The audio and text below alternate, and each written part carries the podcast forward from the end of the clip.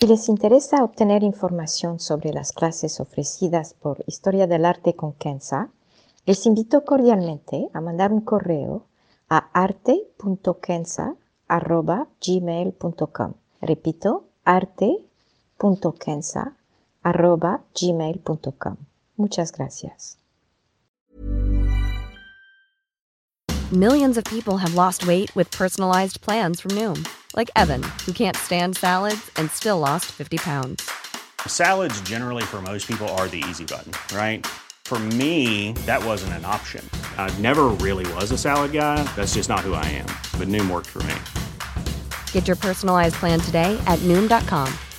Real Noom user compensated to provide their story.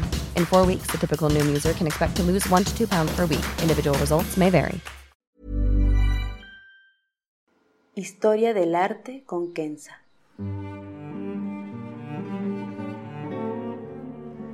Una serie sobre el arte a través de la historia y las culturas. Se presentarán obras que trascienden el tiempo por su belleza y por lo que nos cuenta. Obras que encienden el asombro. Buenos días. Me da mucho gusto saludarlos. Hoy entraremos al mundo de la naturaleza muerta para poder entender las pinturas llamadas vanitas.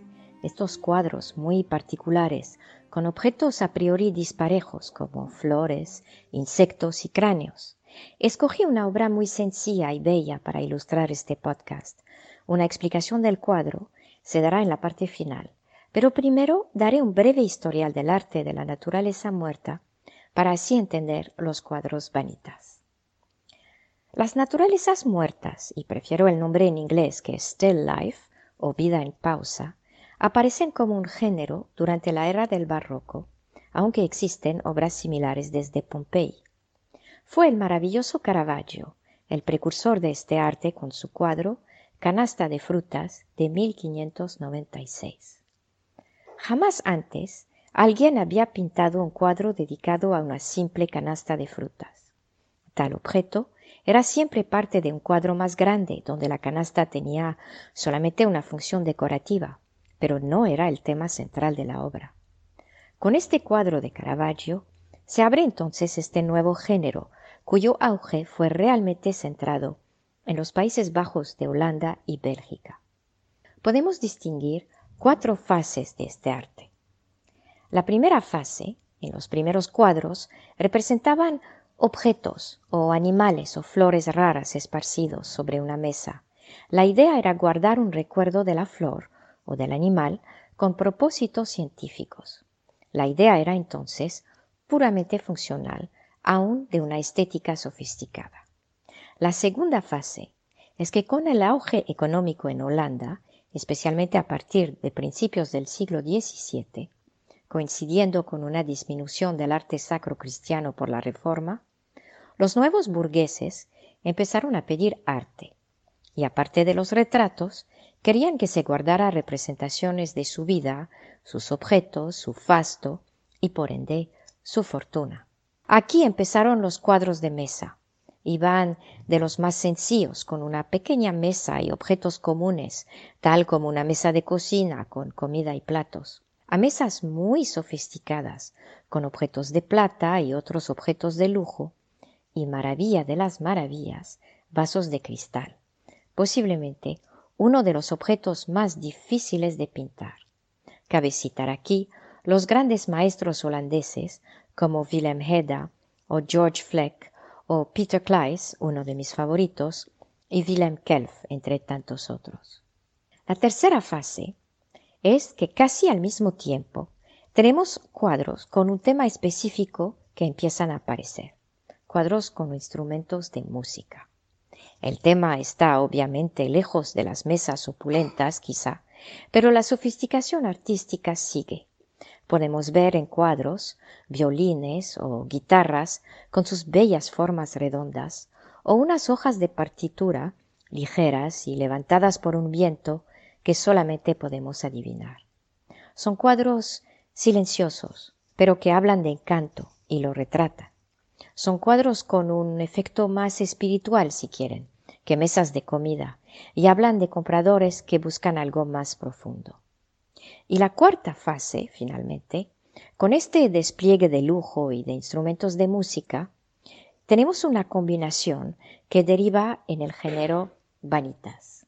Vanitas o vanidad es una palabra en latín que proviene de la expresión vanitas, vanitatum et omnia vanitas, de eclesiástico del Antiguo Testamento, y se puede traducir en vanidad de vanidades, todo es vanidad. En el Antiguo Testamento se cuenta la historia de un sirviente que tenía que ir al mercado a petición del rey.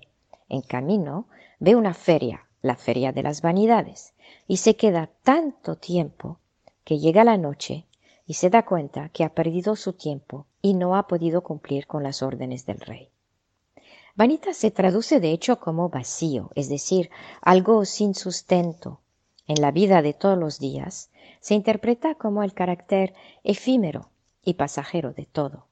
Aquí solamente la muerte es cierta, el resto puro humo.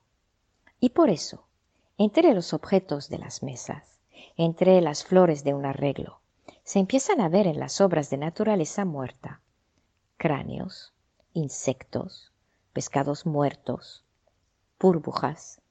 Aparecen como un balde de agua fría. Si se acercan a algunas obras de arreglos de flores, por ejemplo, verán entre los pétalos de colores maravillosos y de una delicadeza increíble unas moscas o hasta serpientes. Este balde de agua fría es el recordatorio para la burguesía holandesa tan feliz con sus nuevas fortunas de que nada es eterno aparte de Dios. Con todo este lujo acumulado, los burgueses seguían con su fe y apoyándose en la idea protestante especialmente luterana, de que lo que viene es un regalo de Dios.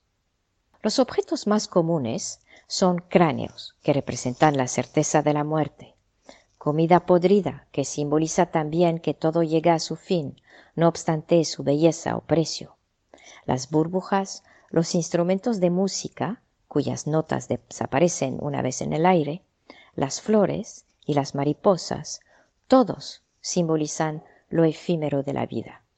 Si quieren ver obras extraordinarias de Vanitas, les aconsejo entrar a los sitios web del Rijksmuseum de Ámsterdam o el Mauritius en La Haya, ambos en Holanda. Con todo esto en mente, nos podemos acercar a la obra de hoy, que espero ilustrará con belleza el género de la naturaleza muerta y de Vanitas. Escogí una obra muy sencilla y bella para ilustrar este podcast, se trata de un cuadro pequeño de 27 por 20 centímetros del gran pintor holandés Adriaan Kurt, uno de los más destacados pintores de naturaleza muerta del siglo de oro holandés. El cuadro, óleo sobre madera, se llama simplemente Tres níperos y una mariposa y forma parte de una colección particular. Los níperos son de origen de la región de lo que es hoy Irán y se volvieron muy populares en Europa del Norte justamente por dar frutos en el invierno. Son frutos con un sabor agrio, lo que hace recordar al sabor de la vida. Y de hecho, en la obra, los níperos parecen un poco pasados, con parte de su piel seca. Como pequeña tangente, si se acuerdan, el Don Quijote de Cervantes comió una vez níperos cuando estaba junto con Pancho Panza descansando en un campo de maíz. La mariposa, como se comentó anteriormente, simboliza lo efímero de la vida por su ligereza y porque tiene una vida muy corta. El título de la obra dice que es una mariposa, pero viéndola de cerca me parece ser más bien una polilla, reforzando así la naturaleza breve y decadente de la vida. La polilla no solamente vive poco tiempo, pero además causa destrozos. Con simplemente dos elementos entonces, los níperos y la mariposa, o la polilla si prefieren, Kurt nos ofrece un vanitas de una belleza sorprendente. Los colores son sobrios y a la vez muy cálidos, contrastando con el mensaje de brevedad de la vida. El fondo es negro, pero hay luz, una luz que llega de la izquierda, como en los cuadros de Caravaggio, pero aquí tenemos un claro oscuro no a la manera de Caravaggio y del barroco, más bien Kurt crea un ambiente extraordinario con pocas variaciones de colores. son los colores que dan el efecto de luz, creo. Por lo menos a mí así me parece. Kurt pudo lograr este efecto justamente por la pequeñez del tamaño del cuadro, 20 por 27 centímetros. En un cuadro más grande no hubiera sido posible. Para finalizar, los cuadros de vanitas y de naturaleza muerta en general no tratan de la muerte en sí o de la vida en sí, más bien representan todo lo que hay entre estos dos. Habla del carácter fugaz de la vida y de su carácter frágil también. Nos ayuda a entender entonces que no obstante el valor de los objetos que nos rodean, al final son efímeros y todos eventualmente se pudren. Pero no puedo acabar este podcast sin antes compartir con ustedes que esta noción de representar y contrastar la vida con la muerte es una noción totalmente occidental. Pregunten a cualquier persona de China o Indonesia o Marruecos o Nigeria o Japón cuál es el opuesto de la muerte y no les dirán la vida, les dirán el nacimiento. Si lo piensan, son visiones diferentes de la vida y de la muerte. Y podríamos ver lo mismo en otras partes del mundo, por ejemplo, como se ve a la muerte en México o en el budismo tibetano. La vida se celebra, la muerte se celebra, porque la muerte no es el fin de la vida, es otra vida. La vida sigue, no se puede apagar. Si alguien muere o una flor se marchita, los planetas siguen girando, bebés siguen naciendo, árboles siguen dando flores.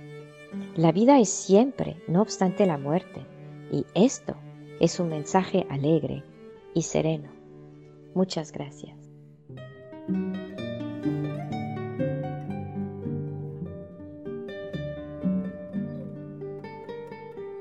Historia del arte con Kenza.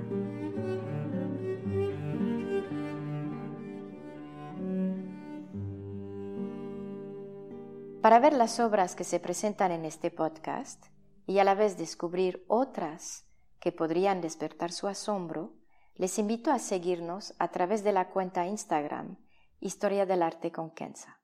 Gracias. Hey, it's Paige DeSorbo from Giggly Squad. High quality fashion without the price tag. Say hello to Quince. I'm snagging high-end essentials like cozy cashmere sweaters, sleek leather jackets, fine jewelry, and so much more. With Quince being 50 to 80% less than similar brands. And they partner with factories that prioritize safe, ethical, and responsible manufacturing. I love that. Luxury quality within reach. Go to quince.com slash style to get free shipping and 365-day returns on your next order. quince.com slash style.